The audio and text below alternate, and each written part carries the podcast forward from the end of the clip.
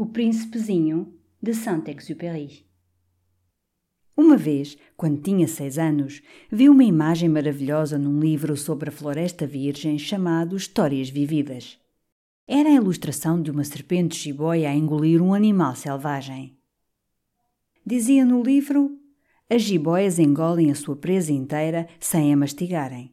Depois, ficam sem se poder mexer e dormem durante os seis meses que dura a digestão. Refleti bastante acerca das aventuras na selva e inspirei-me para fazer o meu primeiro desenho com um lápis de cor. O meu desenho número 1. Um. Mostrei a minha obra-prima aos crescidos e perguntei se o desenho lhes metia medo. Responderam-me: Mas por que é que um chapéu nos meteria medo? O meu desenho não representava um chapéu. Representava uma jiboia a digerir um elefante. Desenhei então o interior da jiboia para que os crescidos pudessem perceber.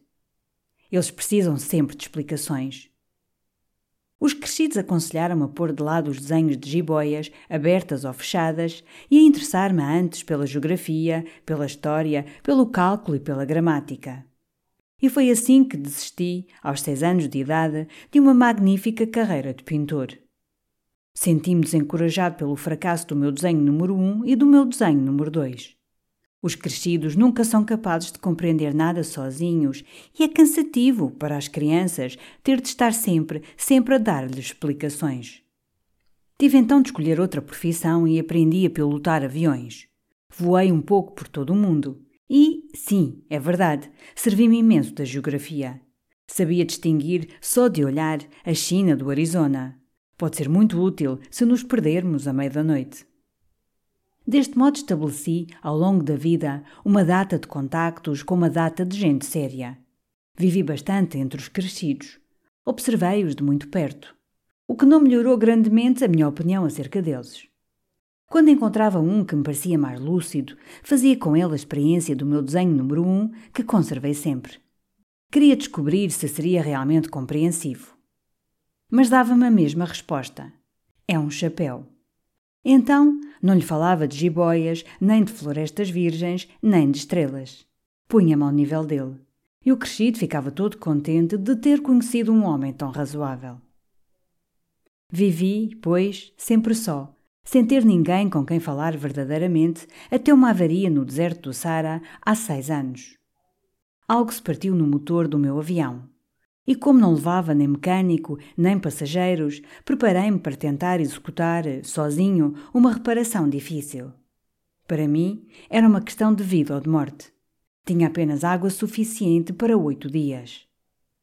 Na primeira noite, adormeci deitado na areia, a milhas e milhas de qualquer terra habitada. Estava mais isolado que um náufrago numa jangada em pleno oceano. Podem então imaginar a minha surpresa quando, ao romper do dia, uma vozinha curiosa me despertou.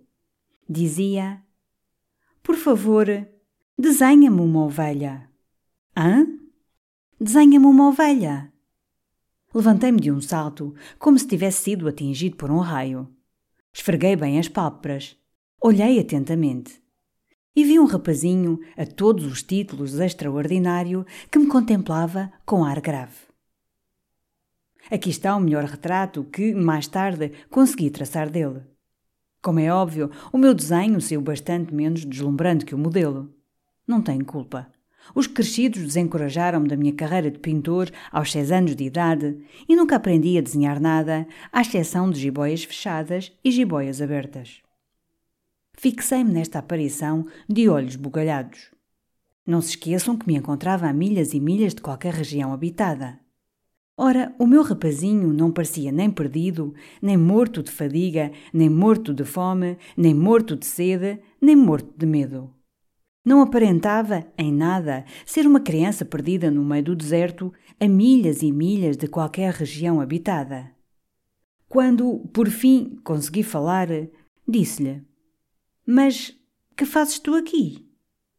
Ele repetiu, baixinho, como se fosse uma coisa muito séria: por favor, desenha-me uma ovelha. Quando o mistério é de veras admirável, não nos atrevemos a desobedecer. Por muito absurdo que aquilo me parecesse, a milhas e milhas de qualquer lugar habitado e em risco de morte, Tira do bolso uma folha de papel e uma esferográfica. Foi então que me lembrei que estudara sobretudo a geografia, a história, o cálculo e a gramática e, com uma pontinha de mau humor, disse ao rapazinho que não sabia desenhar. Respondeu: Isso não importa. Desenha-me uma ovelha. Como nunca tinha desenhado uma ovelha, esbocei-lhe um dos dois únicos desenhos que sabia fazer: o da jiboia fechada. E fiquei estupefacto de ouvir o rapazinho responder: Não, não, não quero um elefante dentro de uma jiboia. Uma jiboia é muito perigosa e um elefante é muito volumoso. Vivo num lugar pequenino. Preciso de uma ovelha. Desenha-me uma ovelha. Fiz então o desenho. Analisou com atenção e. Não, essa já está muito doente. Faz outra. Desenhei. Com infinita tolerância, o meu amigo sorriu. Mas sabes, isso não é uma ovelha, é um carneiro. Tem chifres. Refiz mais uma vez o meu desenho, o qual foi recusado como os anteriores. Essa é muito velha. Quero uma ovelha que viva muito tempo. Então, já com pouca paciência e alguma pressa em começar a desmontar o motor, rabisquei este desenho aqui. Sugeri-lhe: Isto é a caixa. A ovelha que queres está lá dentro. E que espantado fiquei ao ver iluminar-se a cara do meu jovem juiz. Era exatamente assim que eu queria. Achas que essa ovelha vai precisar de muita erva? Porquê? Porque vivo num lugar pequenino. Vais ter erva que chegue, acredita. Deite uma ovelha pequenina. Debruçou-se sobre o desenho. Não é tão pequenina quanto isso. Olha, adormeceu. E foi assim que conheci o príncipezinho. Precisei de bastante tempo para perceber de onde ele vinha. O príncipezinho, que me fazia várias perguntas, parecia ser incapaz de escutar as minhas. Foram palavras ditas ao acaso que, aos poucos, me revelaram tudo. Por exemplo, quando reparou no meu avião pela primeira vez, não vou desenhar o meu avião, seria um desenho demasiado complicado para mim, perguntou-me: O que é aquela coisa ali? Não é uma coisa, aquilo voa. É um avião, é o meu avião. Cheio de orgulho, expliquei-lhe que sabia voar. Ele exclamou logo: O quê? Tu caíste do céu? Sim, admiti com modéstia. Ah, que engraçado! O príncipezinho deu uma grande gargalhada que me irritou imenso. Gosto que as minhas desgraças sejam levadas a sério. A seguir, acrescentou: Mas então tu também vens do céu. De que planeta és? Vislumbrei ali um pequeno clarão no mistério da sua presença e interroguei-o de imediato. Porque tu vens de outro planeta, é isso? Ele, porém, não me respondeu. Pôs-se a observar o meu avião com um ligeiro aceno de cabeça. É claro que, naquilo, não podes ter vindo muito longe. E deixou-se levar longamente em pensamentos. A seguir, tirando do bolso a minha ovelha, ficou a contemplar o seu tesouro. Conseguem de certo imaginar como fiquei intrigado por esta semi-confidência acerca dos outros planetas. Esforcei-me, naturalmente, por saber mais. De onde vens, meu rapazinho? Onde fica o lugar onde vives? Para onde tencionas levar a minha ovelha? Após meditar, em silêncio, respondeu: O que é bom com a caixa que me deste é que, de noite, lhe pode servir de casa. Pois pode. E, se te portares bem, ainda te posso dar uma corda para aprenderes durante o dia. E uma estaca.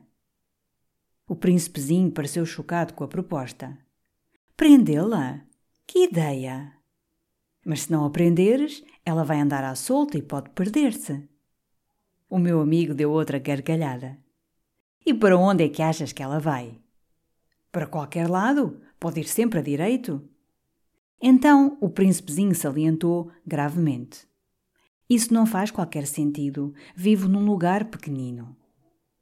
E, talvez com alguma nostalgia, rematou: Quem for sempre a direito, não vai longe.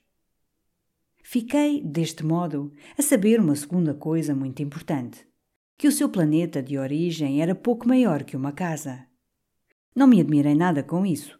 Já sabia que ao redor dos grandes planetas como a Terra, Júpiter, Marte e Vênus, aos quais se deram nomes, existem centenas de outros, por vezes tão pequenos que mal se avistam pelo telescópio. Quando um astrónomo descobre um deles, batiza-o com um número. Chama-lhe, por exemplo, o asteroide 3251. Tenho razões de sobra para achar que o planeta de onde veio o príncipezinho é o asteroide B612. Este asteroide apenas foi observado ao telescópio uma vez, em 1909, por um astrónomo turco. Sem demoras, fez logo uma aparatosa demonstração da sua descoberta num Congresso Internacional de Astronomia. Mas ninguém acreditou nele por causa da roupa que usava.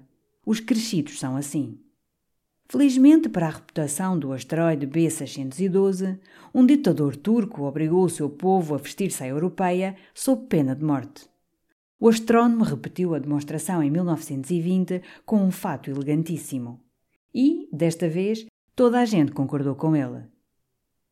Só vos contei estes pormenores sobre o asteroide B612 e só vos revelei o seu número por causa dos crescidos. Os crescidos adoram números. Quando lhes falamos acerca de um novo amigo, nunca querem saber o essencial. Nunca nos perguntam como é a sua voz, quais os seus jogos preferidos, Coleciona borboletas? Apenas questionam: quantos anos tem? Quantos irmãos tem? Quanto pesa? Quanto ganha o pai? Só assim julgam que ficam a conhecê-lo. Se dissermos aos crescidos: Vi uma linda casa com tijolos cor-de-rosa, gerânios nas janelas e pombas no telhado. Eles não conseguem imaginar esta casa. É melhor dizer-lhes: Vi uma casa que custa cem mil francos. Então aplaudem entusiasmados. Mas que bonita!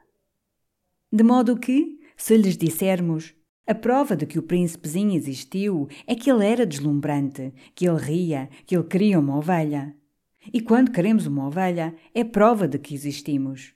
Eles irão encolher os ombros e tratar-nos como crianças. Ao invés, se lhes dissermos o planeta de onde ele veio é o asteroide B612, Ficarão plenamente convencidos e não irão incomodar-nos com mais perguntas. Eles são assim. Não vale a pena zangarmos-nos. As crianças devem ser muito tolerantes para com a gente crescida. É evidente que nós, que compreendemos a vida, não ligamos importância nenhuma aos números. Adorava ter começado esta história à maneira dos contos de fadas. Teria adorado escrever era uma vez um príncipezinho que vivia num planeta pouco maior do que ele e que estava a precisar de um amigo. Para aqueles que compreendem a vida, isto teria soado muito mais genuíno. Porque não queria nada que lesse o meu livro com ligeireza. Custa-me tanto voltar a estas recordações. Já passaram seis anos desde que o meu amigo partiu com a sua ovelha. E se tento aqui descrevê-lo, é para não o esquecer. É triste esquecer um amigo. Nem toda a gente sabe o que é ter um amigo. E posso tornar-me como os crescidos que apenas se interessam por números. Foi também por este motivo que comprei uma caixa de tintas e alguns lápis.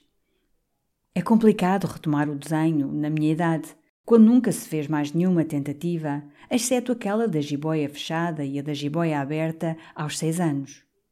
Tentarei, é claro, fazer retratos o mais parecidos possível. Não tenho, porém, a certeza de que vá conseguir. Se faço um bom desenho, o seguinte já não sai com tantas semelhanças. Também sei que falho um pouco na sua altura. Aqui o príncipezinho parece alto. Ali é pequeno demais. Tenho igualmente dúvidas em relação à cor do seu fato. Vou rabiscando isto e aquilo e faço assim ou assado o melhor que sei. É portanto provável que errem alguns dos detalhes mais importantes. Quanto a isso, terão de me perdoar. O meu amigo nunca dava explicações. Devia achar-me igual a ele. Só que eu, infelizmente, não sei ver ovelhas através de caixas. Se calhar sou um pouco como os crescidos. Devo ter envelhecido. Todos os dias descobria mais qualquer coisa sobre o planeta, sobre a partida, sobre a viagem. Acontecia espontaneamente ao sabor das conversas. E assim foi que, ao terceiro dia, fiquei a conhecer a tragédia dos embondeiros. Foi de novo graças à ovelha, pois, subitamente, o príncipezinho interrogou-me, como que assaltado por uma grande dúvida. E é verdade que as ovelhas comem arbustos, não é? Sim, é verdade. Ah, ainda bem. Não percebi porque era tão importante que as ovelhas comessem arbustos. Contudo, o príncipezinho continuou. Assim sendo, também comem embondeiros? Fiz ver ao príncipezinho que os embondeiros não são arbustos, mas sim grandes árvores do tamanho de igrejas e que, mesmo que levasse com ele uma manada de elefantes, essa manada não conseguiria acabar com um único embondeiro. A ideia da manada de elefantes fez rir o príncipezinho. Teríamos de os pôr uns por cima dos outros. Depois, num ápice, deduziu: Os embondeiros, antes de crescerem, começam por ser pequenos. Lógico, mas por que queres tu que as tuas ovelhas comam os embondeiros em pequenos? Respondeu-me: Ora, está-se mesmo a ver, como se fosse a coisa mais óbvia. Mas tive eu de puxar pela cabeça para decifrar esta questão sozinho. Com efeito, no planeta do príncipezinho, como em todos os planetas, havia ervas boas e ervas más. E, portanto, sementes boas de ervas boas e sementes más de ervas más. Só que as sementes são invisíveis. Dormem no segredo da terra até que uma delas decide que são horas de acordar. Então espreguiça-se e, a princípio timidamente, expande até ao sol num raminho inofensivo. Se se tratar de um tal de rabanete ou de roseira, podemos deixá-lo crescer à vontade. Agora, se se tratar de uma planta má, é preciso arrancá-la imediatamente assim que a identificamos. Acontece que havia umas sementes terríveis no planeta do príncipezinho. As sementes de embondeiro. O sol do planeta estava infestado delas. E acontece que, se um embondeiro for detectado tarde demais, já ninguém consegue livrar-se dele atravanca o planeta inteiro, perfura-o com as suas raízes. E se o planeta for demasiado pequenino e se os embondeiros forem demasiado numerosos, fazem-no rebentar. É uma questão de disciplina, disse mais tarde o príncipezinho. Quando acabamos de nos arranjar, logo pela manhã, é preciso ir arranjar o planeta com o mesmo cuidado. Temos a obrigação de arrancar os embondeiros com regularidade, assim que os distinguimos das roseiras, com as quais se parecem bastante quando ainda são jovens. É um trabalho muito maçador, mas muito fácil. Certo dia, incitou-me a fazer um desenho bem elucidativo, de modo a meter isto na cabeça das crianças do lugar onde vivo. Se um dia elas viajarem, disse-me ele, poderá ser-lhes útil. Às vezes, não há problema em deixar o nosso trabalho para mais tarde, mas, quando se trata de embondeiros, é sempre uma catástrofe. Conheci um planeta onde vivia um preguiçoso. Deixou escapar três arbustos. Seguindo as indicações do príncipezinho, desenhei o referido planeta. Não me agrada nada fazer papel de moralista, mas o perigo dos embondeiros é tão pouco conhecido e são tão consideráveis os riscos que correm aqueles que forem parar a um asteroide que, desta vez, abro uma exceção. E digo: Crianças, cuidado com os embondeiros. Foi para avisar os meus amigos de um perigo que os ronda há imenso tempo e que é para eles, como para mim, desconhecido, que me empenhei tanto neste desenho. A lição que aqui deixo vale bem a pena. Talvez se interroguem. Por que razão não há, neste livro, outros desenhos tão grandiosos como o desenho dos embondeiros? A resposta é simples. Tentei, mas não consegui. Quando desenhei os embondeiros, estava motivado por um sentimento de grande urgência. Oh, príncipezinho! Desta forma, pouco a pouco, fui compreendendo a tua pequena vida melancólica. Durante muito tempo apenas tiveste, como única distração, a doçura dos poros do sol. Soube desde novo detalhe na manhã do quarto dia, quando me disseste: Gosto tanto dos poros do sol. Vamos ver um pôr do sol. Mas temos de esperar. Esperar o quê? Esperar que o sol se ponha. A princípio, fizeste um ar muito surpreendido, mas depois riste-te de ti próprio e explicaste-me. Julgo que ainda estou em casa. Efetivamente, quando é meio-dia nos Estados Unidos, O sol, como todos sabem, está a pôr-se em França. Bastava conseguir chegar à França num minuto para ir assistir ao pôr do sol. Infelizmente, a França fica a uma enorme distância. Todavia, no teu planeta tão pequenino, só tinhas de puxar ligeiramente a cadeira. E contemplavas o crepúsculo as vezes que quisesses. Certo dia, vi o sol a pôr-se 43 vezes. E, pouco a pouco, desabafaste.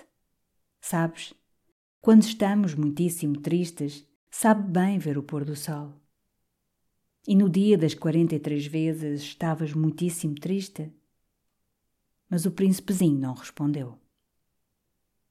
No quinto dia, sempre graças à ovelha, foi-me revelado este segredo da vida do príncipezinho. Dirigiu-se a mim para me perguntar, abruptamente, como fruto de um problema sobre o qual andasse há muito a meditar em silêncio. Uma ovelha, se come arbustos, também come flores? Uma ovelha come tudo o que encontra. Mesmo flores com espinhos? Sim, mesmo flores com espinhos. Então os espinhos servem para quê? Eu não sabia. Naquele momento, andava muito entretido a remexer no meu motor à procura de um parafuso demasiado apertado. Estava seriamente preocupado, pois a avaria parecia bastante grave e a água para beber ia-se esgotando, fazendo-me recear o pior. Os espinhos servem para quê? Uma vez lançada, o príncipezinho nunca desistia de uma pergunta. Irritado com o tal parafuso, respondi sem pensar. Os espinhos não servem para nada, são uma pura maldade da parte das flores. Oh! Após um silêncio, ele repostou com um certo ressentimento. Não acredito em ti.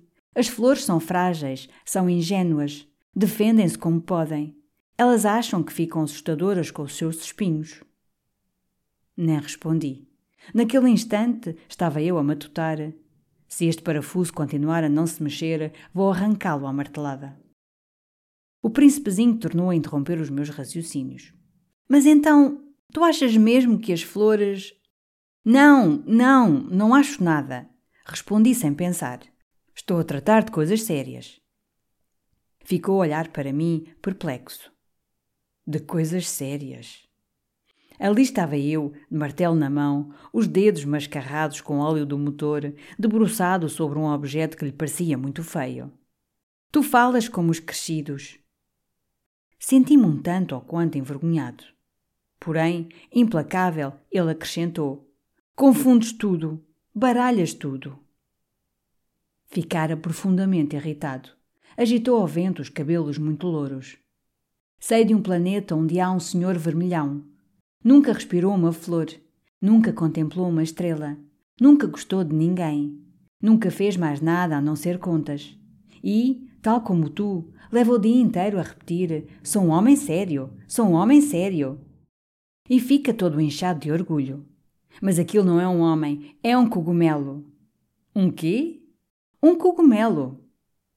O príncipezinho estava pálido de raiva.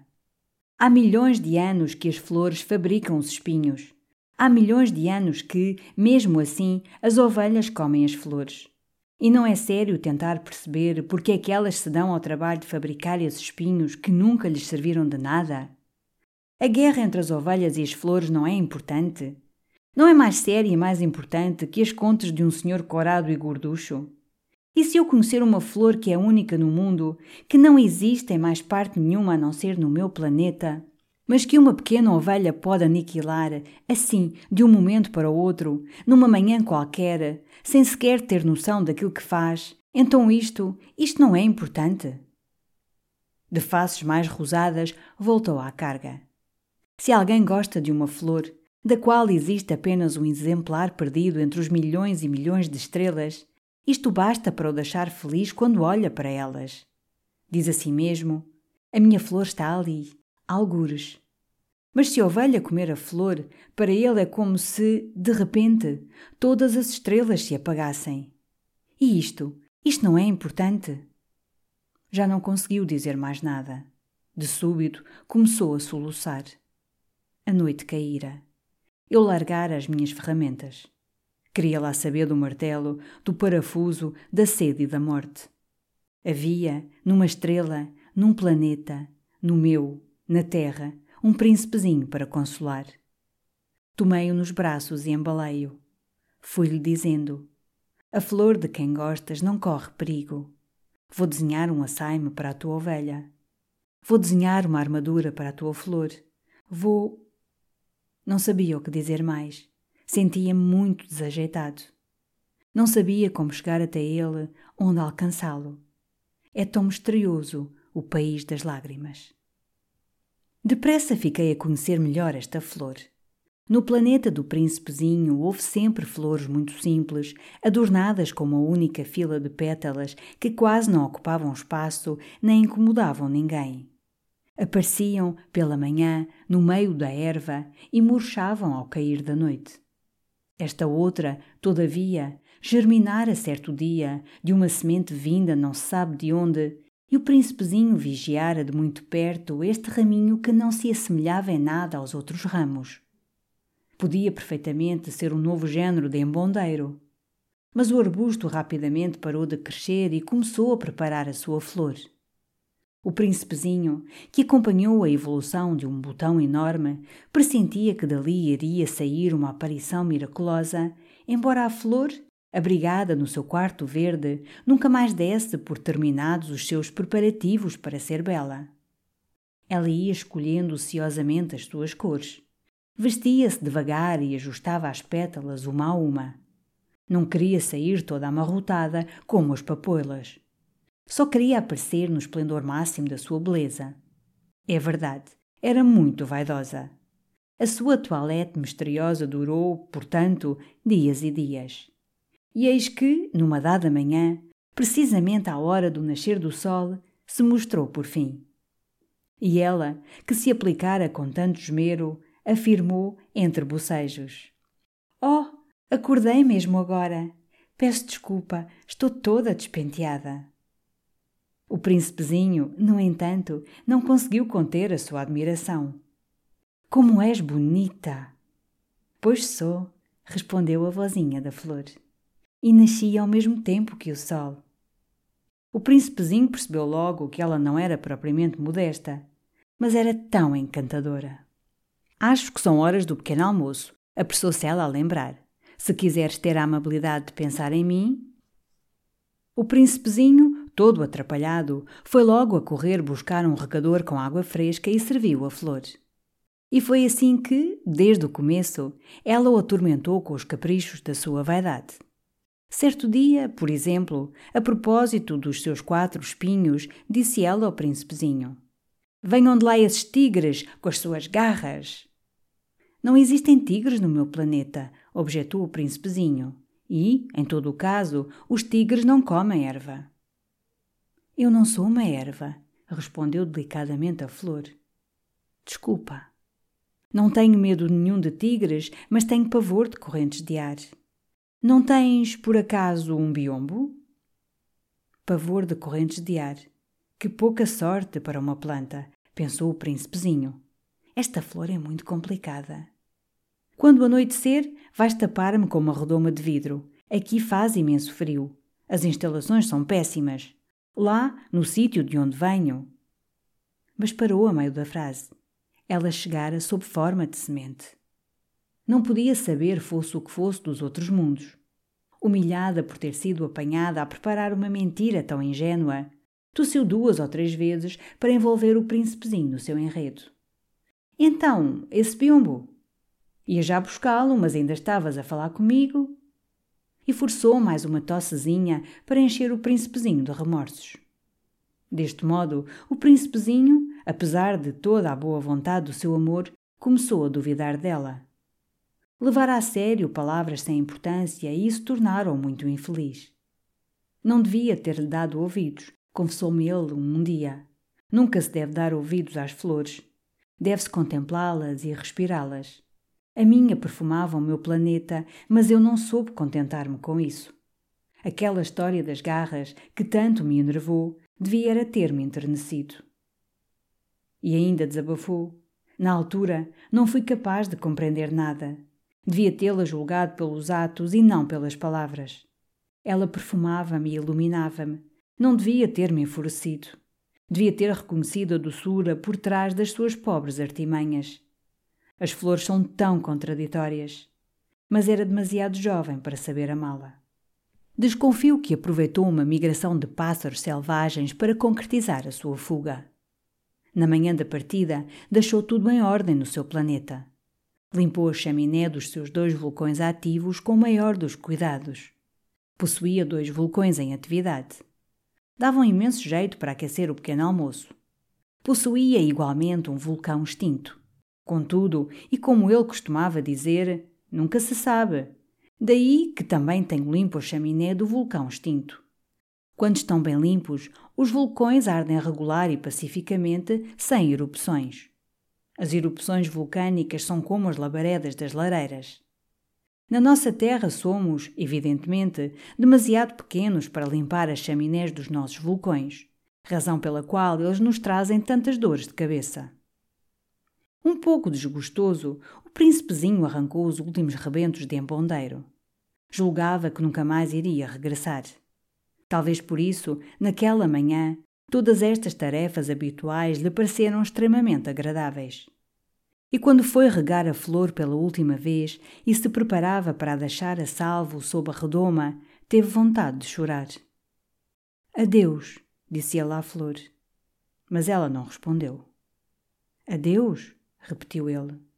A flor tossiu, e não era por estar constipada. Fui tola, disse-me ela, por fim. Desculpa-me, tenta ser feliz. Ele admirou-se pela ausência de recriminações. E ali ficou, desconcertado, de redoma no ar. Não entendia aquela calma tão dócil. Claro que te amo, declarou a flor. Nunca te apercebeste por culpa minha. Não tem importância. Afinal, foste tão tolo quanto eu. Tenta ser feliz. Deixa essa redoma aí. Já não a quero. Mas o vento. Não estou tão constipada quanto isso. O ar fresco da noite vai fazer-me bem. Sou uma flor. Mas os animais selvagens. Terei de suportar uma lagarta ou duas para conhecer as borboletas. Ouvi dizer que são lindas. Se não, quem virá visitar-me? Tu não, que vais para longe. Quanto às feras, não tenho medo. Tenho as minhas garras e exibiu, inocentemente, os seus quatro espinhos. Ainda acrescentou: Não te arrastes assim, é enervante.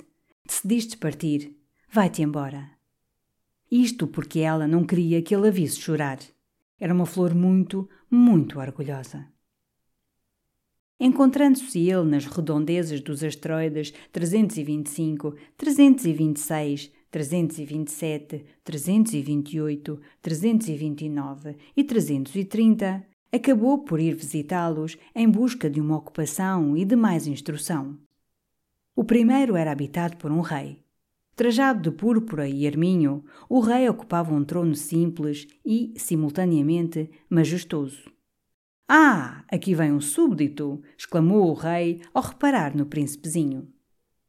E o príncipezinho perguntou-se: mas como pode ele reconhecer-me sem nunca me ter visto? O que ele não sabia é que, para os reis, o mundo é muito simplificado. Todos os homens são súbditos.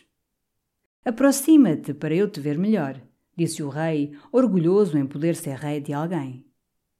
O príncipezinho procurou lugar para se sentar, mas o planeta estava totalmente atravancado pelo magnífico manto de arminho. Teve, pois, de permanecer de pé e, como estava fatigado, bocejou. Bocejar diante de um rei vai contra todas as regras de etiqueta, ralhou o monarca. Proíbo-te. Não consigo evitar, disse o príncipezinho, embaraçado. Venho de uma longa viagem e estou sem dormir.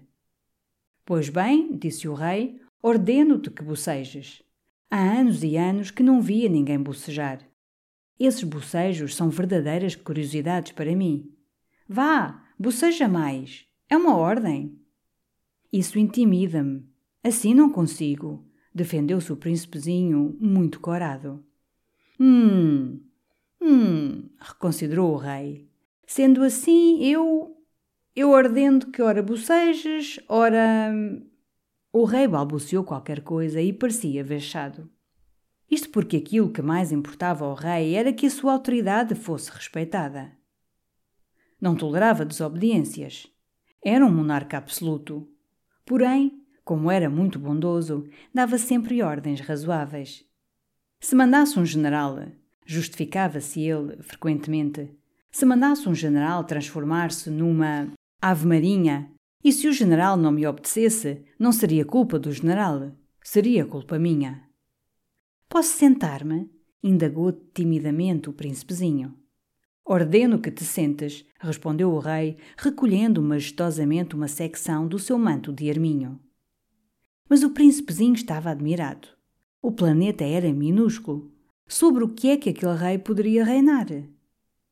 Majestade, avançou o príncipezinho, com o vosso perdão por vos interrogar.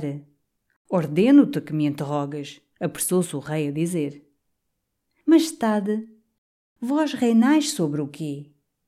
Sobretudo, respondeu o rei com naturalidade. Sobretudo? O rei fez um gesto discreto que abarcou o seu planeta, os outros planetas e as estrelas. Sobre isto tudo, fez o príncipezinho. Sobre isto tudo, confirmou o rei. De facto, não só era um monarca absoluto, como era um monarca universal. E as estrelas obedecem-vos? Com certeza, garantiu o rei. Obedecem automaticamente. Não toleram indisciplina. Um tal poder maravilhou o príncipezinho. Se ele detivesse um poder assim, teria podido assistir não a 43, mas a 72, ou mesmo a 100, ou até a 200 pôres do sol no mesmo dia, sem sequer precisar de puxar a cadeira. E, como a lembrança do seu pequeno planeta abandonado o deixara um pouco triste, arriscou pedir um favor ao rei. Queria ver um pôr do sol fazei-me a vontade. Ordenai ao sol que se ponha. Se ordenasse a um general que se pusesse a voar de flor em flor como uma borboleta, ou que escrevesse um melodrama, ou que se transformasse numa ave marinha, e se o general não executasse a ordem recebida, quem estaria a agir mal? Seria eu ou seria ele? Seríeis vós? Disse convictamente o príncipezinho. Exato. Só devemos exigir dos outros aquilo que os outros podem dar, explicou o rei. A autoridade depende, em primeiro lugar, da razão. Se mandasse o teu povo ir atirar-se ao mar, o povo faria uma revolução. Só tenho o direito de exigir obediência porque as minhas ordens são razoáveis. Então e o meu pôr do sol? Recordou o príncipezinho, que nunca se esquecia de uma pergunta que tivesse feito. Vais ter o teu pôr do sol. Vou exigi-lo. Vou, porém, aguardar, de acordo com a sabedoria do meu governo, que as condições sejam favoráveis. E quando será isso? Quis saber o príncipezinho. Hum. Hum. Fez o rei enquanto consultava um espesso almanaque. Hum. Hum. Ora, isso será lá para. para. será lá para as sete horas e quarenta desta noite e então verás como sou fielmente obedecido. O príncipezinho bocejou. Teve pena desse pôr do sol adiado. Por outro lado, começava a sentir-se aborrecido. Já não tenho nada a fazer aqui, disse ele ao rei. Torno a partir. Não partas, disse logo ao rei, que estava muito vaidoso de ter um súbdito. Não partas, que eu faço-te ministro. Ministro de quê? De. da justiça? Mas não há ninguém para julgar. Isso não se sabe, contrariou o rei. Ainda não dei a volta completa ao meu reino. Estou velho, não tenho espaço para uma carroça e andar muito cansa-me. Ah, mas eu já vi tudo, disse o príncipezinho, inclinando-se para dar uma olhadela ao outro lado do planeta. Também não há ninguém por aquelas bandas. Serás então juiz de ti próprio, insistiu o rei. É o mais difícil. É bem mais difícil julgarmos-nos a nós próprios do que julgarmos outrem. Se conseguires julgar-te bem, é porque és um verdadeiro sábio. Mas eu, contrapôs o príncipezinho, posso julgar-me a mim próprio em qualquer lugar. Não é preciso viver aqui. Hum, hum, fez o rei. Estou convencido de que alguns no meu planeta vive um rato já velho. Ouço de noite. Irás julgar esse velho rato. Poderás condená-lo à morte de tempos a tempos. Desse modo, a vida dele dependerá da tua justiça. Mas acabarás por conceder-lhe sempre o perdão para o poupares. É que só existe um. A mim não me agradam nada as condenações à morte, retorquiu o príncipezinho. Tenho a impressão que é melhor partir. Não, temou o rei. O príncipezinho, que até já tinha tudo preparado, foi cuidadoso em não magoar o velho monarca. Se Vossa Majestade deseja ser obedecido exemplarmente, deverá dar-me uma ordem razoável. Poderá, por exemplo, ordenar-me que parta dentro de um minuto. Parece-me que há condições favoráveis a isso. Como não obteve resposta do rei, o príncipezinho ainda hesitou, mas depois, com um suspiro, decidiu partir. No meio te meu embaixador! gritou o rei numa derradeira tentativa. E lá ficou, naquela sua pose autoritária. Os crescidos são mesmo estranhos, foi o príncipezinho a pensar com os seus botões durante a viagem. O segundo planeta era habitado por um vaidoso. Oh, oh, aí vem um admirador visitar-me, alvoroçou-se o vaidoso assim que avistou ao longe o príncipezinho. Isto porque, para os vaidosos, todos os outros homens são admiradores. Bom dia, disse o príncipezinho. Tens um chapéu muito cômico. É para agradecer, respondeu o vaidoso. É para agradecer quando me elogiam. Infelizmente, nunca passa por aqui ninguém. Ah, sim? fez o príncipezinho, sem perceber. Bate com as tuas mãos uma na outra, sugeriu então o vaidoso. O príncipezinho bateu com as mãos uma na outra. O vaidoso agradeceu com um modesto aceno de chapéu. Sempre é mais divertido que a visita ao rei, achou o príncipezinho, e recomeçou a bater palmas. O vaidoso recomeçou a agradecer, levantando a aba do chapéu. Passados cinco minutos deste exercício, o príncipezinho fartou-se da monotonia do jogo. E o que é preciso fazer para o teu chapéu cair? Quis ele saber. Só que o vaidoso não percebeu. Os vaidosos só percebem os elogios. Tu admiras-me mesmo a valer? interrogou ele o príncipezinho. O que é que significa admirar? Admirar significa reconhecer que eu sou o homem mais belo, mais bem vestido, mais rico e mais inteligente do planeta. Mas tu és o único no teu planeta. Faz-me a vontade, admira-me à mesma. Está bem, eu admiro-te, cedeu o príncipezinho, encolhendo os ombros. Mas por que é que isso te faz tanta diferença? E o príncipezinho foi-se embora. Não há dúvida de que os crescidos são mesmo muito esquisitos foi ele a pensar durante a viagem. O planeta seguinte era habitado por um bêbado. Esta visita foi bastante curta, mas mergulhou o príncipezinho numa enorme melancolia. O que estás a fazer? Perguntou ele ao bêbado, que se tinha instalado diante de uma coleção de garrafas vazias e de uma coleção de garrafas cheias. Estou a beber, respondeu o bêbado com um ar sombrio. E por que bebes? quis perceber o príncipezinho. Para esquecer, explicou o bêbado. Esquecer o quê? prosseguiu o príncipezinho, já com pena dele. Para esquecer que tenho vergonha, confessou o bêbado, baixando a cabeça. Vergonha de quê? Tentou saber mais o príncipezinho, com vontade de ajudar. Vergonha de beber, rematou o bêbado, fechando-se num silêncio definitivo. E o príncipezinho foi-se embora, confuso. Os crescidos são mesmo muito, muito esquisitos, continuou ele a pensar durante a viagem. O quarto planeta era o do homem de negócios. Este homem andava tão ocupado que nem se dignou a levantar a cabeça à chegada do príncipezinho. Bom dia, disse-lhe o recém-chegado. Tens o cigarro apagado. Três e dois são cinco. Cinco e sete, doze. Doze e três, quinze. Bom dia. Quinze e sete, vinte e dois. 22 e 6, 28. Não há tempo para tornar a acendê-lo. 26 e 5, 31. Ufa! Ora bem, isto faz 501 milhões 622 mil 731. 500 milhões de quê? Ah, ainda aí estás. 500 milhões de... Já nem sei.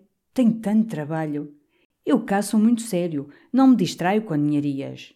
2 e 5, sete. Quinhentos e um milhões de quê? insistiu o príncipezinho, que nunca na vida desistira de uma pergunta que tivesse feito. O homem de negócios levantou a cabeça.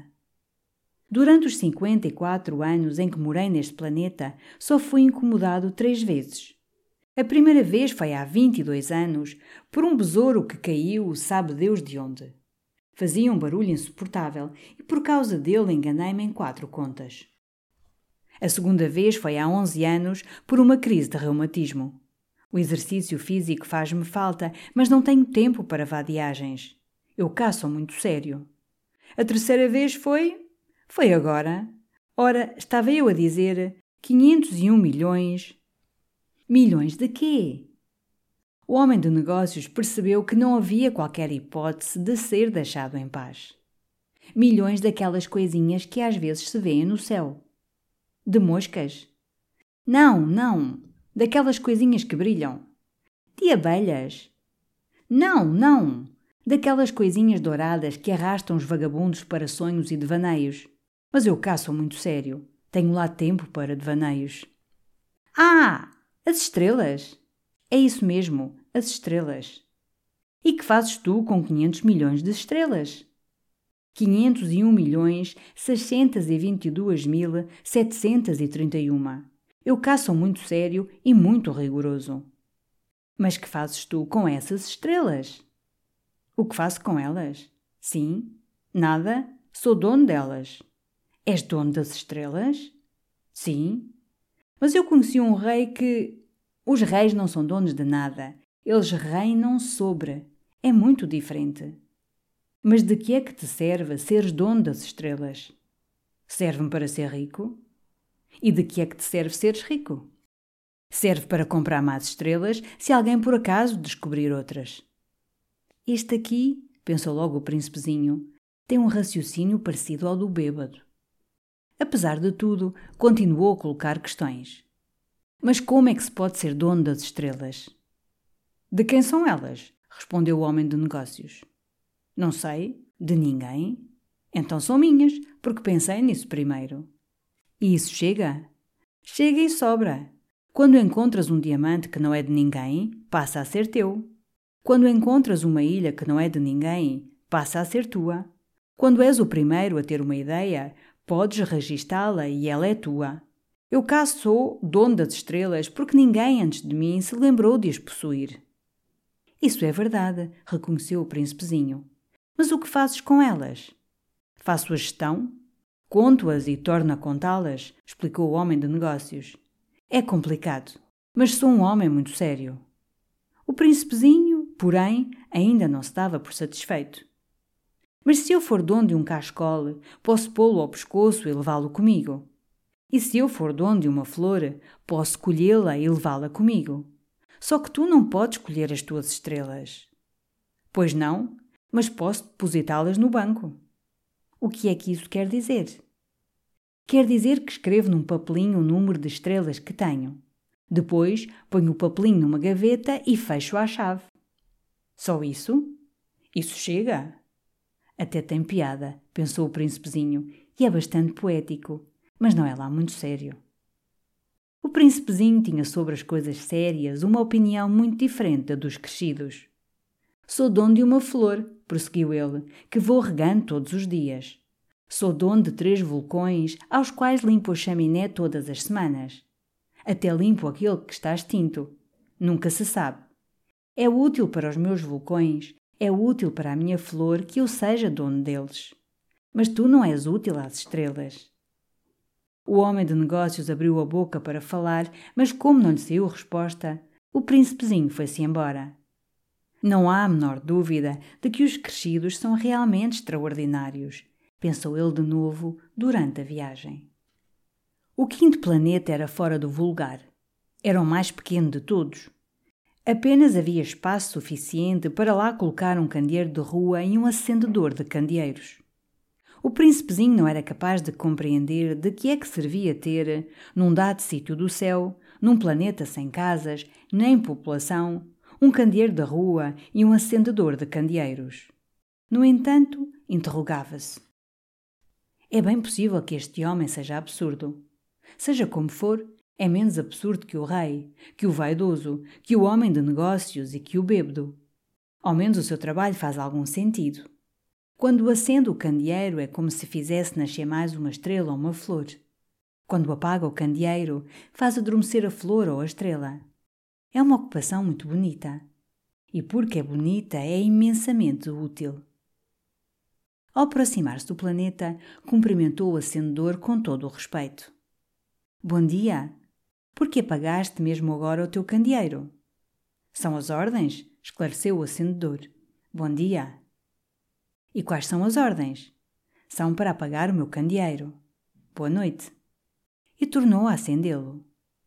Mas por que é que o tornaste a acender? São as ordens? respondeu o acendedor. Não percebo, disse o príncipezinho. Não há nada para perceber, desvalorizou o acendedor. Ordens são ordens. Bom dia.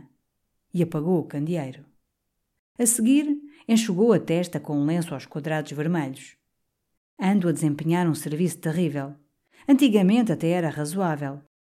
Apagava ao amanhecer e acendia ao entardecer. Ficava com o resto do dia para descansar e o resto da noite para dormir. Mas depois dessa época as ordens mudaram?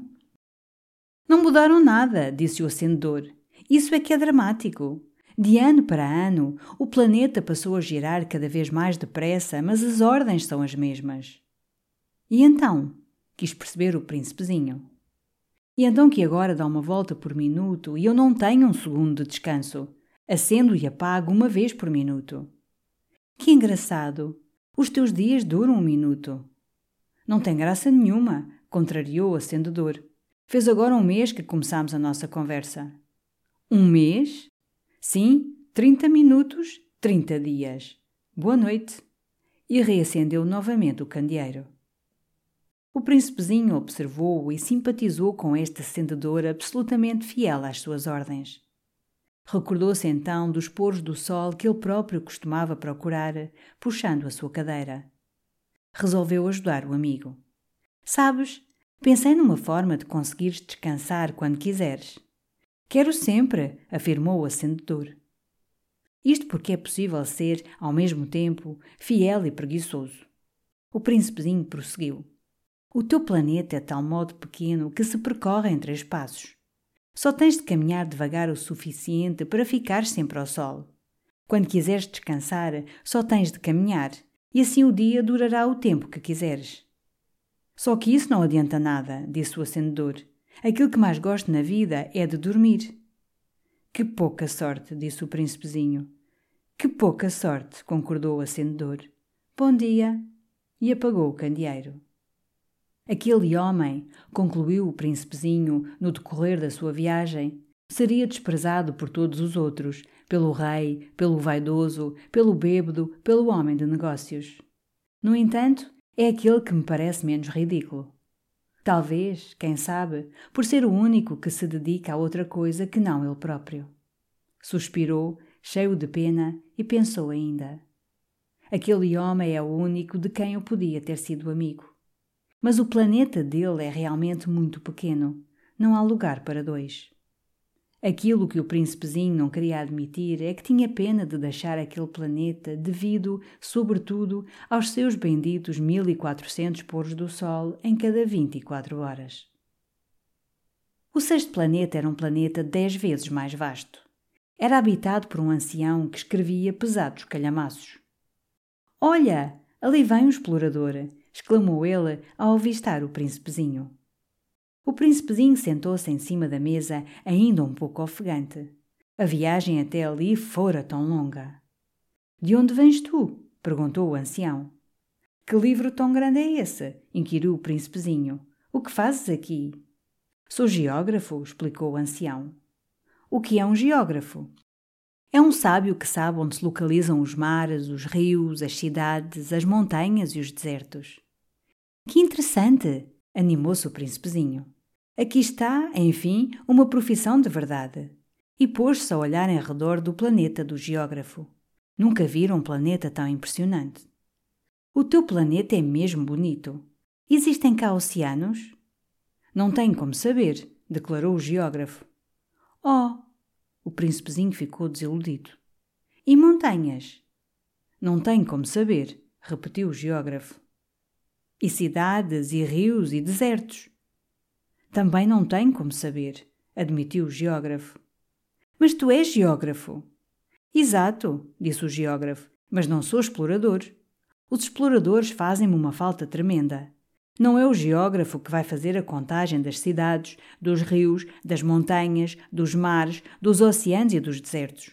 O geógrafo é importante demais para andar por aí a deambular. Nunca sai do seu escritório. Mas é lá que recebe os exploradores. Faz-lhes questionários e toma nota das recordações que eles lhe apresentam. E se as recordações de um deles lhe parecem interessantes, o geógrafo manda fazer um inquérito ao caráter do explorador.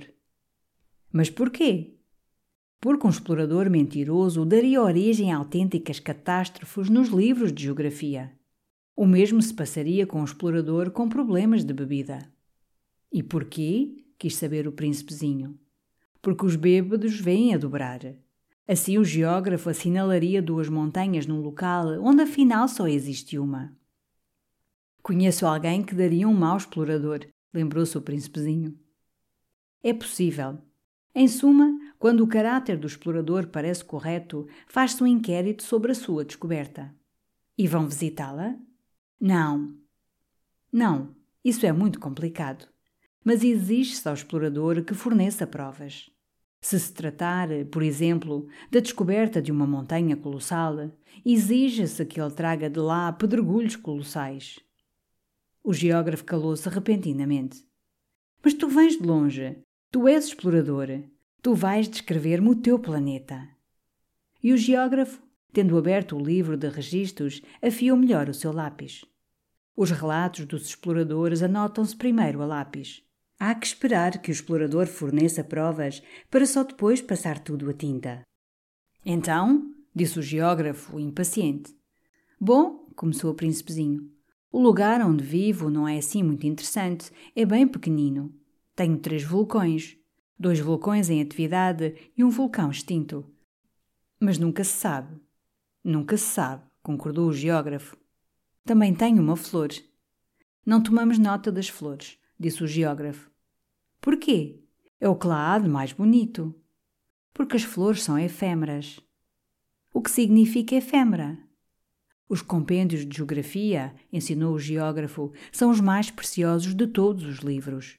Nunca se desatualizam. É raríssimo uma montanha mudar de sítio. É raríssimo um oceano ficar esvaziado de água. Nós escrevemos coisas eternas. Mas os vulcões extintos podem acordar, interrompeu o príncipezinho. O que significa efêmera? Que os vulcões estejam extintos ou acordados, para nós, geógrafos, vai dar ao mesmo. O que conta, para nós, é a montanha. Essa nunca muda. Mas o que é que significa efêmera? Persistiu o príncipezinho, que nunca na vida desistia de uma pergunta entretanto feita significa que está ameaçada de desaparecimento próximo. A minha flor está ameaçada de desaparecimento próximo? De facto. A minha flor é efêmera, pensou o príncipezinho, e conta apenas com quatro espinhos para se defender do mundo. E eu que a deixei só e desamparada no meu planeta. Esta foi a sua primeira sensação de arrependimento. Mas depressa ganhou novo alento. Que lugar me aconselhas a visitar? perguntou ele. O planeta Terra, indicou o geógrafo, tem ótima reputação.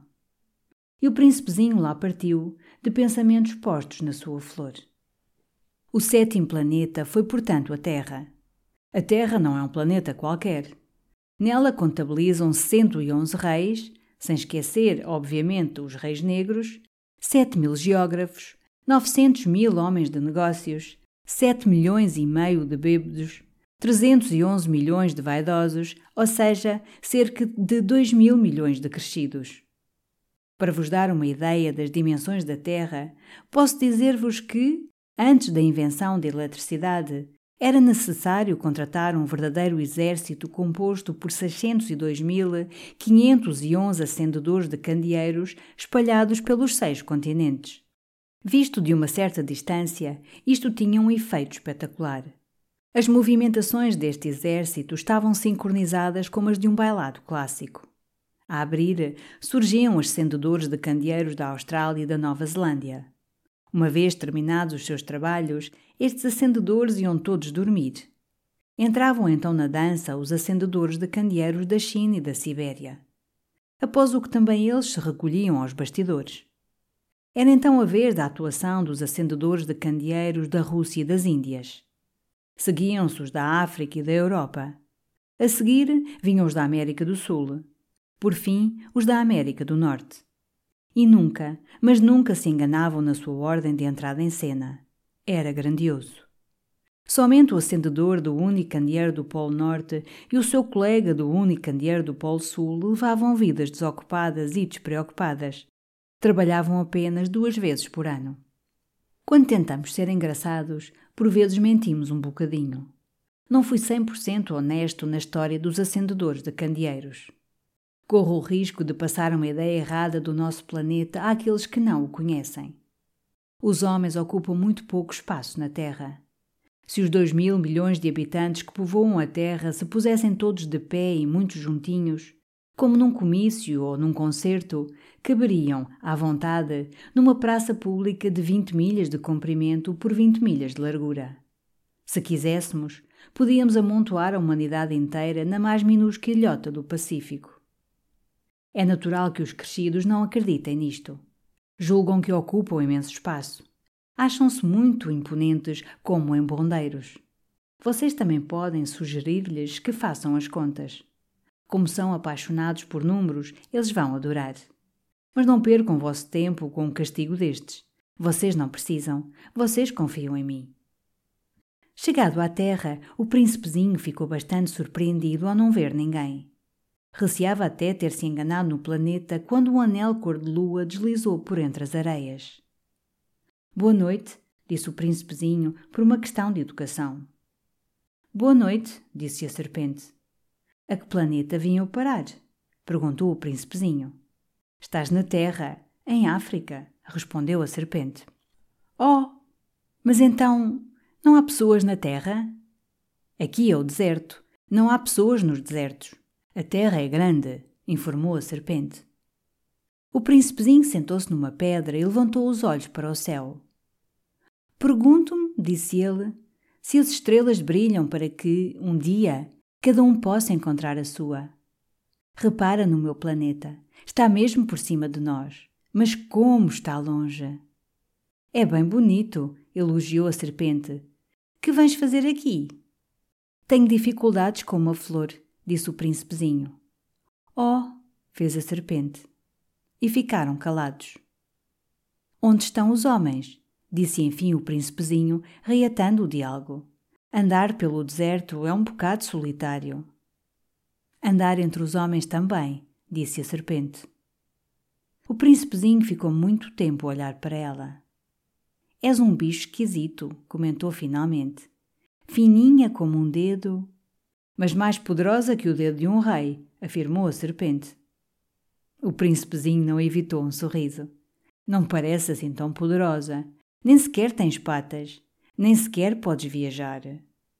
Posso levar-te mais longe que um navio, garantiu a serpente. Foi enrolar-se toda em torno do tornozelo do príncipezinho como uma pulseira de ouro.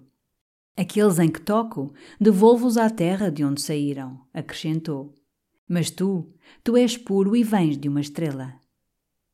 O príncipezinho não pronunciou palavra. Fazes-me pena, assim tão frágil, nesta terra de granito. Vou poder ajudar-te um dia, se sentires muitas saudades do teu planeta. Eu posso. Oh! Já percebi perfeitamente, cortou o príncipezinho. Mas por que falas sempre por enigmas? Tenho sempre a solução, disse a serpente. E ficaram calados. O príncipezinho atravessou o deserto e não encontrou senão uma flor. Uma flor de três pétalas, uma flor sem interesse nenhum. Bom dia, disse o príncipezinho. Bom dia, disse a flor. Sabes onde estão os homens? perguntou educadamente o príncipezinho. Certo dia, a flor vira passar uma caravana. Os homens? Acho que existem uns seis ou sete. Reparei neles há muitos anos, mas é impossível saber onde param. Vagueiam ao sabor do vento. Não têm raízes. Isso prejudica-os imenso.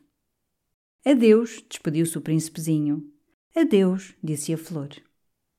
O príncipezinho escalou uma grande montanha. As únicas montanhas que alguma vez vira foram os três vulcões que lhe davam pelo joelho. O vulcão extinto, aliás, costumava servir-lhe de banquinho para os pés. Do topo de uma montanha alta como esta, calculou ele, devo abarcar o planeta inteirinho e os homens todos. Todavia, nada viu a não ser escarpas pontiagudas. Bom dia, disse ele por uma questão de educação. Bom dia, bom dia, bom dia, respondeu o eco. Quem és tu? disse o príncipezinho. Quem és tu? Quem és tu? Quem és tu? respondeu o eco. Querem ser meus amigos? Estou tão sozinho, disse ele. Estou tão sozinho, estou tão sozinho, estou tão sozinho, respondeu o eco. Que planeta mais bizarro, pensou ele. É todo seco, todo aguçado, todo salgado. E os homens não têm imaginação. Repetem tudo o que ouvem. No meu planeta tinha uma flor, e ela era sempre a primeira a falar. Acontece que o príncipezinho, após um prolongado percurso pelas areias, pelos rochedos e pelas neves, acabou por descobrir um caminho. E todos os caminhos vão dar aos homens. Bom dia, disse ele. Era um jardim carregadinho de rosas. Bom dia, disseram as rosas. O príncipezinho observou-as. Todas elas se pareciam com a sua flor. Quem são vocês? perguntou ele, abismado. Nós somos rosas, disseram as rosas. Oh! fez o príncipezinho. E ficou tristíssimo. A sua flor tinha-lhe contado que era a única da sua espécie em todo o universo. Mas eis que ali estavam umas cinco mil iguaizinhas num só jardim. Se ela visse isto, refletiu ele, ficaria tremendamente envergonhada. Teria um terrível ataque de tosse e fingiria estar quase a morrer para escapar ao ridículo. E eu seria obrigado a fazer de conta que tratava dela, porque senão, para me humilhar a mim também, ela podia deixar-se morrer de propósito. Continuou a sua reflexão. Achava-me tão rico por possuir uma flor única, quando apenas tenho uma rosa banal. Isto mais os três vulcões que me dão pelo joelho, um dos quais pode estar eternamente extinto. Isto não faz de mim um grande príncipe. E, deitado na erva, ficou a chorar. Foi então que apareceu a raposa. Bom dia, disse a raposa. Bom dia, respondeu amavelmente o príncipezinho, mas, ao virar-se, não viu ninguém. Estou aqui, chamou a voz, debaixo da macieira. Quem és tu? disse o príncipezinho. És muito gira. Sou uma raposa, identificou-se a raposa. Vem brincar comigo, pediu o príncipezinho. Estou tão triste.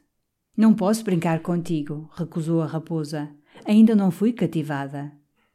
Oh, desculpa, disse o príncipezinho.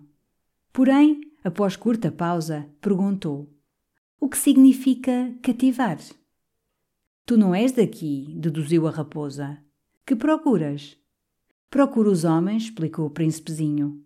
O que significa cativar? Os homens, disse a raposa, têm espingardas e fazem caçadas. É uma maçada.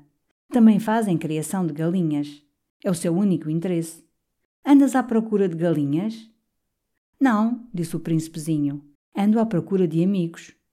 O que significa cativar? É uma coisa muito esquecida, respondeu a raposa. Significa criar laços. Criar laços? É verdade, disse a raposa. Por enquanto, tu para mim não és mais que um rapazinho igual a cem mil outros rapazinhos. Eu não preciso de ti, nem tu precisas de mim. Para ti, eu não sou mais que uma raposa igual a cem mil outras raposas. Porém, se tu me cativares, iremos precisar um do outro. E tu, para mim, serás único no mundo, e eu, para ti, serei única no mundo. Começa a compreender, disse o príncipezinho. Existe uma flor que. Acho que ela me cativou. É possível, disse a raposa. Nesta terra acontece tudo e mais alguma coisa. Oh, mas não aconteceu nesta terra, clarificou o príncipezinho. A raposa ficou visivelmente intrigada. Foi noutro planeta? Foi.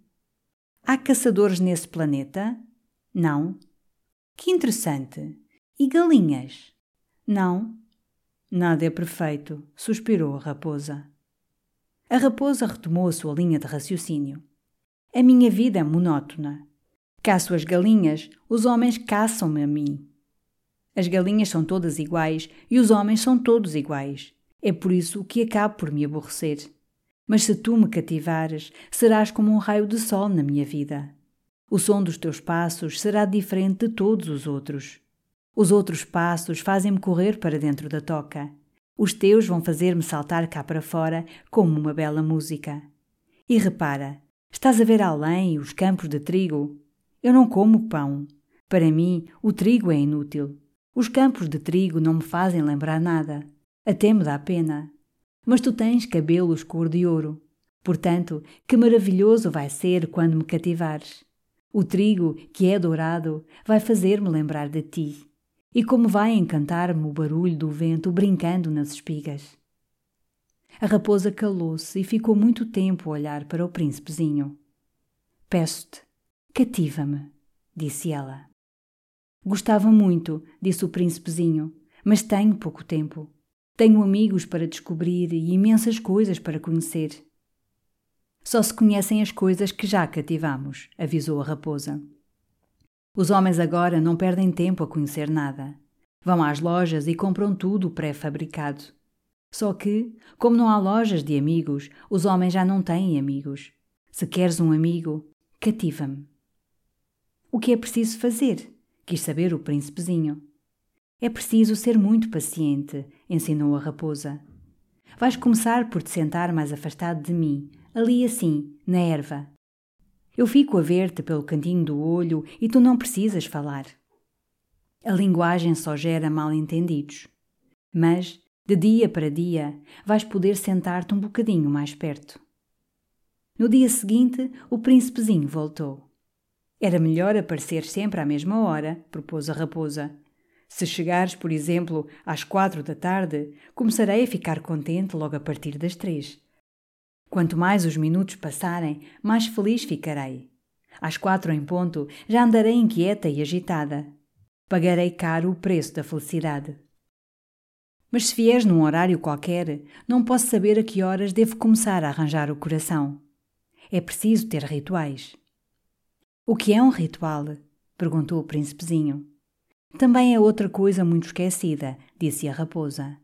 É aquilo que torna certos dias diferentes dos outros dias, certas horas diferentes das outras horas. Por exemplo, os meus caçadores têm um ritual.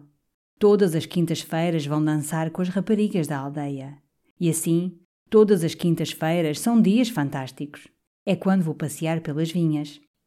Se os caçadores fossem dançar numa altura qualquer, os dias seriam todos iguais e eu nunca teria as minhas ricas férias. Foi desta maneira que o príncipezinho cativou a raposa. E quando se aproximou a hora da partida, Oh, fez a raposa. Oh, fez a raposa, vou chorar. A culpa é tua, disse o príncipezinho. Nunca te desejei mal nenhum, mas tu quiseste que eu te cativasse. Claro que quis, disse a raposa. Mas agora vais chorar, admirou-se o príncipezinho. Claro que vou, disse a raposa. Então não ganhaste nada com isso. Ganhei sim, disse a raposa, por causa da cor do trigo. E sugeriu: Vai ver novamente as rosas. Vais perceber que a tua é única no mundo. Depois volta para te despedir de mim e eu conto um segredo. O príncipezinho foi de novo ver as rosas. Vocês não se parecem minimamente com a minha rosa. Vocês ainda não me são nada, disse-lhes ele. Ainda ninguém vos cativou, nem vocês cativaram ninguém. Vocês são como antes era a minha raposa. Não passava de uma raposa igual a cem mil outras. Mas fiz dela minha amiga e agora passou a ser única no mundo. Claro que as rosas ficaram bastante ofendidas. Vocês são bonitas, mas vazias, disse-lhes ainda. Não se pode morrer por vocês.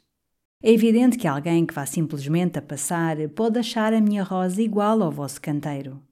Mas ela, e só ela, é mais importante que vocês todas juntas, porque foi ela que eu reguei. Porque foi ela que eu abriguei dentro da redoma. Porque foi ela que eu protegi com o biombo. Porque foi a ela que eliminei as lagartas, exceto duas ou três para serem borboletas. Porque foi ela que eu ouvia queixar-se e a gabar-se e até, raras vezes, a calar-se porque é a minha rosa. Voltou então para junto da raposa. Adeus, disse o príncipezinho. Adeus, disse a raposa. Já posso revelar-te o meu segredo. É muito simples. Só se vê bem com o coração. O essencial é invisível aos olhos. O essencial é invisível aos olhos, repetiu o príncipezinho para nunca mais se esquecer. Foi o tempo que dedicaste à tua rosa que agora a torna tão importante. Foi o tempo que dediquei à minha rosa que, repetiu o príncipezinho, para nunca mais se esquecer. Os homens esqueceram-se desta grande verdade, disse a raposa, mas tu não deves esquecê-la. Passas a ser para sempre responsável por aquilo que cativaste. És responsável pela tua rosa. Sou responsável pela minha rosa, repetiu o príncipezinho, para nunca mais se esquecer. Bom dia, disse o príncipezinho. Bom dia, disse o agulheiro da linha férrea. O que é que fazes aqui? disse o príncipezinho. Faço a triagem dos viajantes por conjuntos de mil, explicou o agulheiro. Direciono os comboios que os trazem, tanto para a direita como para a esquerda. E a passagem de um rápido, repleto de luzes e sons de trovão, fez tremer a cabine do ferroviário. Vão cheios de pressa, observou o príncipezinho. O que procuram? Nem o próprio maquinista sabe, disse o agulheiro. Também a trovejar, mas na direção oposta, passou um segundo rápido muito iluminado. Já de volta? admirou-se o príncipezinho. Não são os mesmos, explicou o agulheiro. É uma troca. Mas não estavam contentes no lugar onde estavam? Nunca ninguém está contente no lugar onde está, disse o agulheiro e ribumbou o trovão de um terceiro rápido faiscante. Vão perseguir os primeiros viajantes? Quis saber o príncipezinho. Não perseguem rigorosamente nada, disse o agulheiro. Os que seguem lá dentro ou vão a bocejar ou já vão a dormir. Só as crianças vão de nariz borrachado à janela. Só as crianças sabem bem aquilo que procuram, disse o príncipezinho. Dedicam imenso tempo a uma boneca de trapos e ela torna-se muito importante e se alguém lhes tira a boneca, choram. Têm muita sorte, concluiu o agulheiro. Bom dia, disse o príncipezinho. Bom dia, disse o comerciante. Era um vendedor de comprimidos com fórmula melhorada para matar a sede. Tomando um por semana, nunca mais tem vontade de beber. Mas por que motivo vendes uma coisa dessas? Interessou-se o príncipezinho. Porque é uma enorme poupança de tempo, explicou o comerciante. Os especialistas fizeram as contas. Poupa 53 minutos por semana. E o que é que se faz nesses 53 minutos? Faz-se aquilo que se quiser? Eu cá, refletiu o príncipezinho, se tivesse 53 minutos para dispensar, caminharia bem devagar, direitinho a uma fonte. Era o oitavo dia da minha avaria no deserto e acabara de ouvir a história do comerciante enquanto bebia a última gota da minha reserva de água. As tuas recordações são todas muito bonitas, disse eu ao príncipezinho. Só que ainda não reparei o avião. Fiquei sem nada para beber e, se pudesse, acredita que seria o primeiro a caminhar devagar, direitinho a uma fonte. A minha amiga raposa disse-me que. Meu rapazinho, a raposa já não é para aqui chamada. Porquê? Porque vamos morrer de sede. Como não percebeu meu raciocínio, declarou: é bom ter tido um amigo, mesmo estando prestes a morrer. Eu fico contente de ter tido uma amiga raposa. Ele não mede os perigos, pensei eu, e também nunca tem fome nem sede. Um raiozinho de sol é quanto lhe basta. Ele fitou-me e adivinhou os meus pensamentos. Também tenho sede. Vamos procurar um poço. Fiz um gesto de desistência era um completo disparate ir à procura de um poço inteiramente à toa na imensidão do deserto. Apesar disso, pusemo-nos em marcha. Após caminharmos horas a fio, em silêncio, a noite caiu e as estrelas começaram a brilhar. Estando eu com uma ponta de febre por causa da sede, tudo aquilo já me parecia um sonho. As palavras do príncipezinho ficaram a dançar na minha mente. Quer dizer que afinal também tens sede? Perguntei-lhe. Ele, porém, não respondeu à pergunta. Disse apenas: A água também pode ser boa para o coração. Não percebi aquela resposta, mas calei-me. Sabia perfeitamente que não valia a pena interrogá-lo. Ele estava exausto e sentou-se. Sentei-me a seu lado. Após uma pausa, afirmou: As estrelas são belas por causa de uma flor que nem se vê. Respondi: Pois é. E fiquei a observar, sem falar, as ondas de areia à luz do luar. O deserto é bonito, comentou ele. Era verdade. Sempre adorei o deserto. Uma pessoa senta-se numa duna de areia. Não se vê nada, não se ouve nada. No entanto, há qualquer coisa que resplandece em surdina. O que torna bonito o deserto, continuou o príncipezinho, é que nele se esconde, algures, um poço. Fiquei surpreso por compreender, de súbito, aquele misterioso esplendor das areias. Quando era pequeno, morava numa casa muito antiga, na qual, segundo a lenda, estava enterrado um tesouro. É óbvio que nunca ninguém o conseguiu encontrar, e o mais certo até é nunca ninguém o ter procurado. Mas isto dava um enorme encanto a toda a casa. A minha casa escondia um segredo no fundo do seu coração. Sim, alinhei com o príncipezinho. Quer se trate uma casa, das estrelas ou do deserto, aquilo que os torna belos é invisível. Ainda bem que concordas com a minha raposa, regozijou-se ele. Como o príncipezinho adormeceu, tomei-o nos braços e continuei a caminhada. Comovi-me. Parecia que carregava comigo um tesouro frágil. Tive mesmo a sensação de que não havia nada de mais frágil à face da terra. À luz da lua, pude observar aquele rosto pálido, aqueles olhos cerrados, aquelas mechas de cabelo que tremiam ao vento e pensei: o que aqui vejo não passa de uma concha. O mais importante é invisível. E como os seus lábios entreabertos esboçavam um semi-sorriso, pensei ainda: aquilo que mais me comove neste pequeno príncipe adormecido é a sua fidelidade a uma flor é a imagem de uma rosa que resplandece nele como a chama de uma candeia, mesmo enquanto dorme. E pressenti-lhe uma fragilidade ainda maior. É preciso proteger as candeias com toda a cautela. Uma rajada de vento pode facilmente apagá-las. E, assim caminhando, encontrei o poço ao despontar do dia. Os homens, lamentou o príncipezinho, enfiam-se em comboios rápidos, mas já nem sabem aquilo que procuram sempre agitados, sempre às voltas. Rematou, dizendo: Não vale a pena.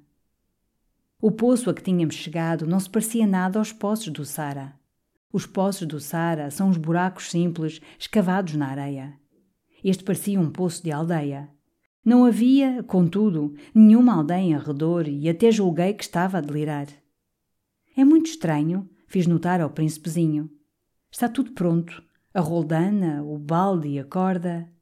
Ele riu-se, mexeu na corda, acionou a roldana. E a roldana rangeu, como rangem os velhos cataventos quando o vento se deixa dormir em demasia. Estás a ouvir? Alegrou-se o príncipezinho. Acordámos este poço e ele pôs-se a cantar. Queria evitar que ele fizesse esforços. Deixa que eu faço, insisti. É pesado demais para ti. Lentamente, Fui içando o balde até à borda do poço. Ali o pousei, bem seguro. O canto da roldana persistia nos meus ouvidos e na água, que ainda estremecia, via estremecer o sol. Essa água faz-me sede, chamou o príncipezinho. Dá-me de beber. E percebi de que é que ele tinha andado à procura. Levei-lhe o balde aos lábios. Bebeu de olhos fechados. A doçura daquele sabor foi uma autêntica festa. Aquela água era mais do que um mero alimento. Nascera da caminhada sob as estrelas, do canto da roldana, do esforço dos meus braços. Era boa para o coração, como uma prenda. Quando era pequeno, as luzes da árvore de Natal, a música da missa do galo, a ternura dos sorrisos, Tudo alimentava o esplendor do presente de Natal que recebia. Os homens do teu planeta, disse o príncipezinho, plantam cinco mil rosas no mesmo jardim e nem aí encontram aquilo que procuram. Não encontram, não, admiti. No entanto, aquilo que procuram pode encontrar-se numa só rosa ou num trago de água. Pois pode, disse eu. O príncipezinho acrescentou: Mas os olhos são cegos. É preciso procurar com o coração. Eu tinha matado a sede, respirava normalmente. A areia, ao amanhecer, fica da cor do mel. Estava satisfeito de ali estar, a contemplar aquela cor de mel. Porque será, então, que senti tanta pena? Tens de cumprir a tua promessa, disse carinhosamente o príncipezinho, que viera sentar-se outra vez ao pé de mim. Qual promessa? Tu sabes, um açaime para a minha ovelha. Sou responsável por aquela flor. Tirei dos bolsos os esboços dos meus desenhos. O príncipezinho reparou neles e disse, a rir: Os teus embondeiros mais parecem couves. Oh! Eu que tinha tanto orgulho naqueles embondeiros. A tua raposa, mas que orelhas! Parecem chifres. E são compridas demais. Continuou a rir. Estás a ser injusto, meu rapazinho. Eu nunca soube desenhar nada, além de jiboias fechadas e jiboias abertas. Claro, não faz mal, confortou-me ele. As crianças compreendem. Rabisquei então um açaime, e foi de coração apertado que lhe o entreguei. Tu tens planos que eu desconheço. Sem me responder, recordou. Sabes, amanhã será o aniversário da minha queda na terra.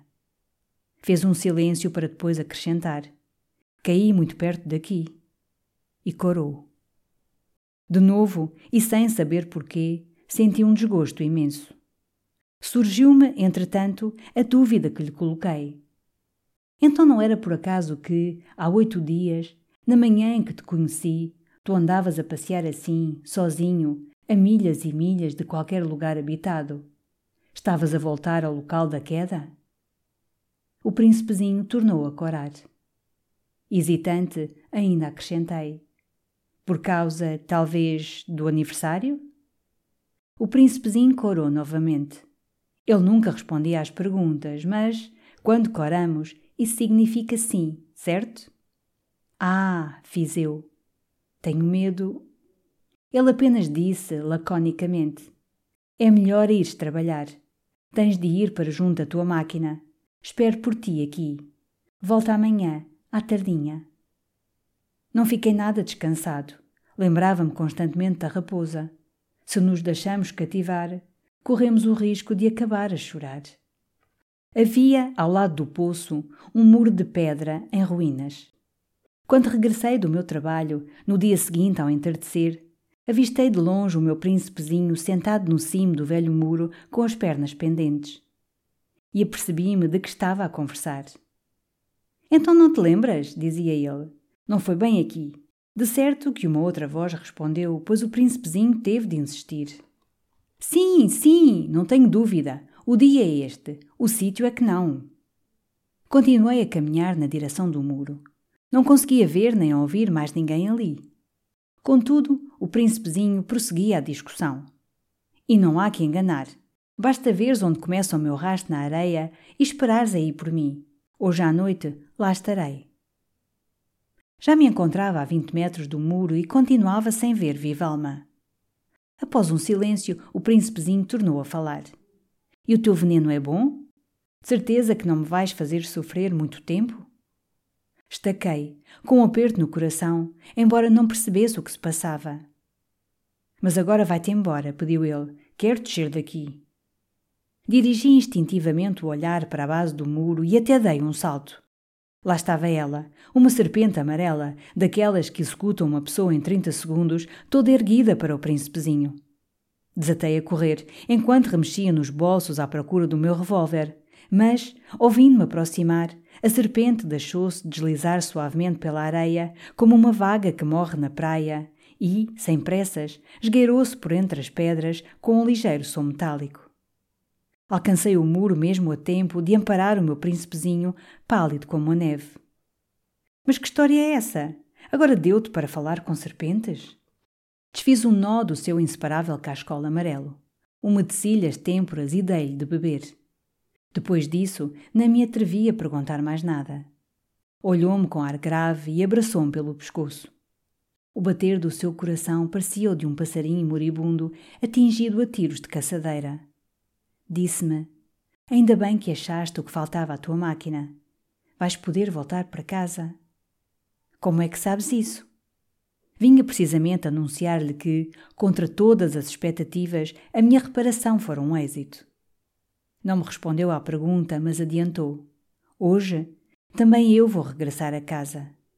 E murmurou, mais abatido: É muito mais distante, é muito mais difícil. Eu pressentia que alguma coisa extraordinária se passava. Apertei-o contra mim, como uma criança pequenina, e tive a nítida impressão de que ele me escorria dos braços, sugado para um abismo, sem que pudesse impedi-lo. O seu olhar era sério, perdido nas lonjuras. Tenho a tua ovelha, e tenho a caixa para a ovelha, e tenho a saime, lembrou com um sorriso melancólico. Esperei. Demorou bastante, mas a pouco e pouco senti que o seu corpo recuperava o calor. Meu rapazinho, deves ter tido tanto medo. É claro que teve medo, mas riu-se gentilmente. Esta noite vou ter muito mais medo. Uma vez mais, a sensação de algo irreparável deixou-me arrepiado e percebi que não suportava a ideia de nunca mais ouvir aquele riso. Para mim, era como uma fonte no meio do deserto. Meu rapazinho, quer continuar a ouvir-te rir assim. Ele, porém, afirmou: Faz um ano, esta noite. A minha estrela vai ficar exatamente por cima do sítio onde caí no ano passado. Meu rapazinho, essa história da serpente, do regresso à casa e da estrela não será apenas um sonho mau? Não me respondeu, mas relembrou. Aquilo que é importante não se vê. É verdade. É o que se passa com a flor. Se amas uma flor que se encontra numa estrela, que delícia é, à noite, contemplar o céu. Todas as estrelas ficam em flor. É verdade. É o que se passa com a água. A que tu me deste a beber era como uma música por causa da roldana e da corda. Lembras-te? Soube tão bem. É verdade. À noite podes olhar para as estrelas. O meu planeta é muito pequenino para conseguires distingui-lo daqui. É melhor assim. Para ti, a minha estrela será uma entre as estrelas. Por isso, vais gostar de as ver a todas. Todas elas serão tuas amigas. E ainda te vou dar uma prenda. Prometeu a rir. Oh, rapazinho, meu rapazinho, gosto tanto de te ouvir rir. É justamente essa a minha prenda, e vai passar-se o mesmo que com a água. O que queres dizer? As estrelas são diferentes consoante as pessoas. Para umas, as que viajam, as estrelas são guias. Para outras, não são mais que pequenas luzinhas. Para outras, mais sábias, são problemas científicos. Para o meu homem de negócios, eram de ouro. Mas todas estas estrelas estão caladas. Tu, e só tu, terás estrelas diferentes das das outras pessoas. O que queres dizer? Quando olhares para o céu de noite, como eu estarei a viver numa delas, como eu estarei a rir numa delas, para ti será sempre como se todas as estrelas também rissem. Tu, e só tu, terás estrelas que sabem rir. O seu riso não parava. Quando ficares mais consolado, acabamos sempre por nos consolar, ficarás feliz de me teres conhecido. Continuarás a ser meu amigo. Terás vontade de te rir comigo. Por vezes abrirás a janela só porque sim, porque te apetece. Os teus amigos ficarão espantados de te ver rir a olhar para o céu. Mas então podes dizer-lhes: Sim, as estrelas dão-me sempre vontade de rir. E eles vão julgar que és doido. Que bela partida para eu te pregar, hã? E riu sem parar. Será como se te tivesse dado um montão de pequenos guizos cheios de risos em vez das estrelas. Ria um pouco mais. A seguir, ficou sério. Esta noite, sabes, não venhas. Não vou abandonar-te. É que vou ficar com ar adoentado. Vou ficar com ar de quem está a morrer. Mas é mesmo assim. Não venhas ver, não vale a pena. Não vou abandonar-te. Ficou preocupado. Ouve o que te digo. Também é por causa da serpente. Não quero que ela te morda. As serpentes são más. Podem morder só porque lhes apetece. Não vou abandonar-te. Mas ocorreu-lhe uma teoria que o reconfortou.